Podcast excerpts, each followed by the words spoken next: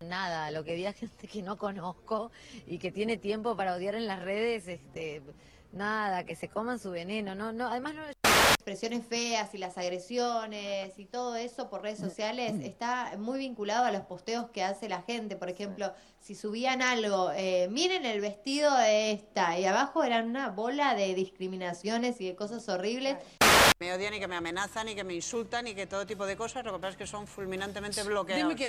No me pasa en la calle, sí lo veo en las redes sociales, pero siempre digo que me preocuparía si estoy en la calle y una mujer me trata mal o me dice, ¡eh, China! No sé, es como que siempre en la calle tienen buena onda conmigo y eso es lo que me importa. Las redes sociales para mí es como que no cuentan.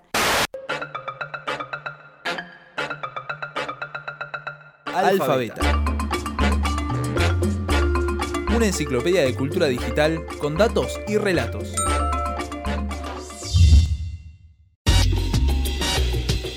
Bienvenidos a Alfabeta. Para nosotros las redes sociales sí cuentan, por más que lo que diga la China Suárez sea lo contrario, porque esto es un podcast de cultura digital y porque precisamente el episodio de hoy es con H de Hater. Soy Gastón Marí y saludo a Andrés Basigalupo. ¿Cómo estás, Andrés? Buenas, Gastón, bienvenido, bienvenidos a todos.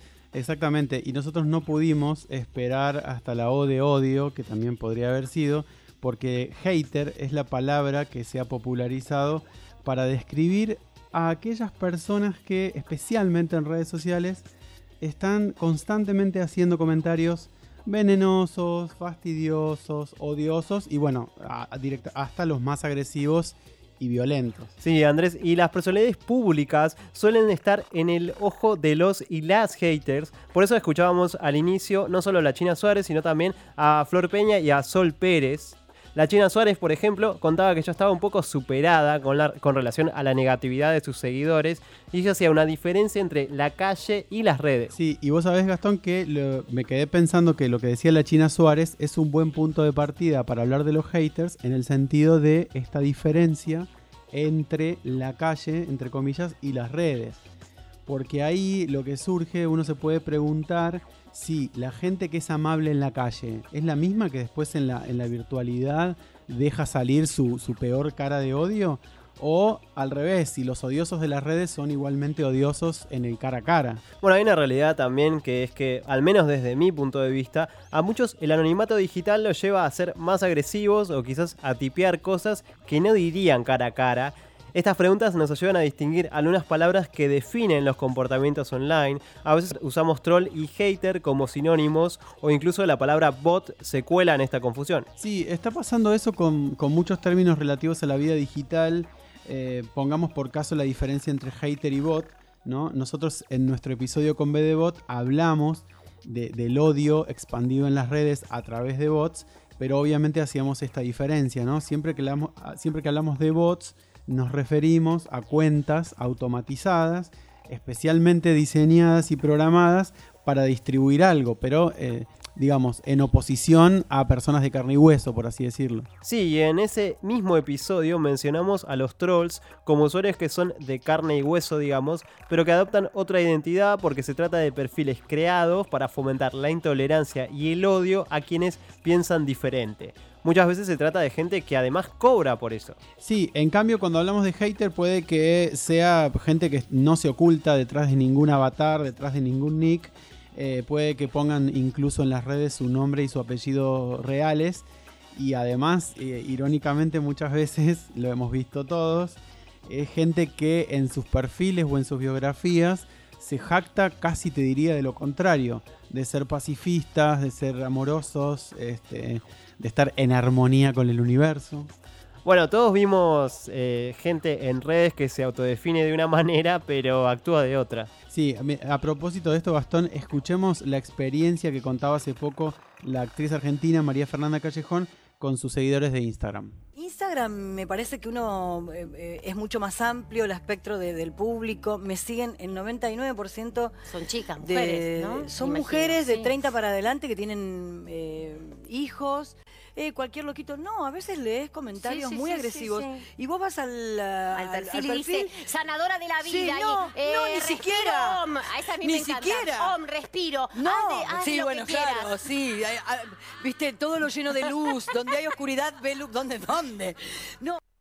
El segmento que escuchábamos recién pertenece al programa de Telefe Cortá por Lozano, conducido por Verónica Lozano, y es un muy buen ejemplo de cómo podemos en redes mostrar cierto perfil, pero no comportarnos acorde a lo que nuestras bios dicen, ¿no es cierto? Sí, sí, cuántos sanadores de la vida, como para seguir el ejemplo de Lozano, que están dando vueltas por las redes y que por eso decíamos, ¿no? Se olvidan lo que dicen sus propios perfiles y la agresividad o todo el perfil hater sale a la luz cuando, cuando lo, lo desparraman en redes sociales, en particular con los famosos, pero también puede ser con otros anónimos, digamos, o con gente no famosa. Así es, y es un odio que obviamente aumenta en proporción la cantidad de seguidores. Nosotros hablamos de los famosos precisamente porque son quienes, por congregar un alto número de followers, están estadísticamente más expuestos a los haters. Eh, sí, vos tenías data de alguien, mm, bueno, de Selena Gómez, que es muy famosa en Instagram y tiene millones de seguidores, ¿no? Sí, el caso de Selena Gómez, cantante muy reconocida, es elocuente porque ella tiene más de 150 millones de seguidores en Instagram y ella misma reconoció que tiene una suerte de relación amor-odio con Instagram en gran parte por los comentarios negativos. De hecho, en 2016 se tomó tres meses de vacaciones de la red social. Que tres meses para alguien que del mundo del espectáculo es un montón. Es verdad. Y además de este recreo de Instagram, Selena Gómez admitió que hubo una época en la que una vez por semana desinstalaba la aplicación de su teléfono. Pero más allá de esto, fue muy precisa a la hora de describir la sensación que le causan los haters. En 2017 declaró, Imagina todas las inseguridades que ya sientes sobre ti mismo y que alguien escriba un párrafo señalando cada pequeña cosa, incluso si es solo físico. Bien, y hasta ahora hablamos de un odio muy dirigido a las personalidades públicas, pero por supuesto los mensajes agresivos circulan en las redes entre todo tipo de usuarios. Nosotros sí, efectivamente, comenzamos el episodio con los ojos puestos en Instagram, pero en las otras redes la agresividad también está muy arraigada. Y aclaramos de paso que hablamos de mensajes claramente violentos cuando el contenido es discriminatorio, cuando es ofensivo o cuando busca desviar una conversación a partir de insultos, por ejemplo. El problema que aparece, Andrés, es cómo luchamos contra esto, porque a veces parece que hay una delgada línea entre el derecho a decir algo, aunque sea desagradable para alguien, y la incitación al odio, ¿no? Es un punto clave, de hecho, la mayoría de las legislaciones del mundo tratan de hacer esa diferencia, porque si no, vos no podés permitir que alguien disienta, aunque lo haga en términos un poco antipáticos. Una referencia que tenemos, por ejemplo, son las leyes contra el odio, según las define la Unión Europea y que obviamente también se aplican al ámbito virtual. Según la legislación de la Unión Europea, los mensajes son ilegales cuando incitan a la violencia o al odio contra determinados grupos o contra determinados individuos según raza, religión, origen u orientación sexual. Y estos mensajes, aunque a veces decimos, bueno, hay que ignorarlos o bloquearlos, no siempre es tan fácil, ¿no? No, no es tan fácil porque además eh, nosotros, eh, a ver, primero la capacidad de ignorar mensajes agresivos tiene que ver con cuestiones tan subjetivas como el estado de ánimo que tengas en ese momento o bueno, o más estables, digamos, como tu personalidad. Eso por un lado, pero por otro lado, nosotros lo hablamos de hecho en el episodio con D de desconexión. Justamente en ese episodio lo que recordábamos es que las notificaciones de las redes sociales y las notificaciones del celular son siempre muy insistentes y están ahí alertándonos todo el tiempo acerca de que hay un nuevo comentario, hay un nuevo like a un nuevo comentario. Claro, y a veces pasa que vemos un comentario agresivo o complicado en un posteo de alguien más y como nosotros ya comentamos, se nos notifica también, ¿no? Por eso decía que la, la desconexión, además de ser psicológica, también es tecnológica. eh, pero bueno, en algún momento uno tiene que tomar la decisión de decir, bueno, eh, me salgo de este bardo, o reporto el contenido, o me voy de esa conversación. Es interesante ahora que lo decís lo de las opciones, porque muchas veces no sabemos qué podemos reportar o qué no, qué es exactamente odio y discriminación y qué no lo es. Sí, a esta altura todas las redes sociales tienen sus normativas para denunciar contenido, ¿no? El tema de cómo funcionan y qué tanto, y si son conocidas por los usuarios es otro tema, ¿no? Porque las normativas existen, de ahí que muchos usuarios las usen es otro tema.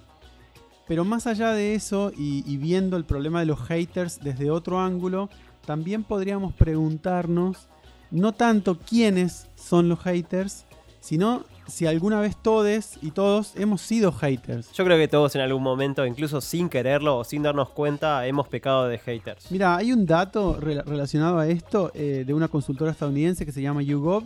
Ellos encontraron que casi 3 de cada 10 personas admitieron haber tenido, y abro comillas, conducta maliciosa en línea contra personas desconocidas.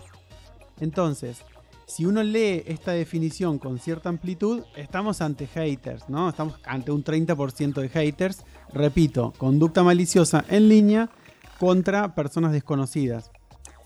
Por supuesto, la repetición es lo que resulta fundamental y esta encuesta no lo contempla, pero bueno, nos sirve como indicador para entender cómo nos comportamos en línea y para ver que el hater puede ser el otro o puede ser uno mismo.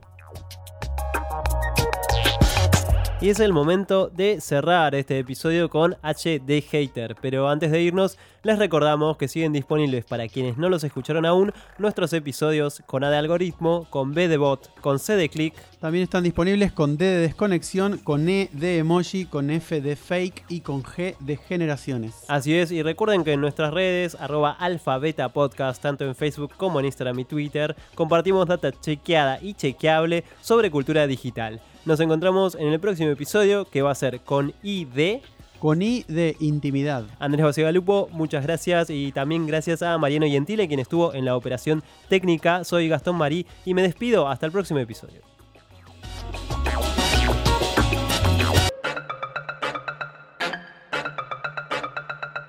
Alfabeta.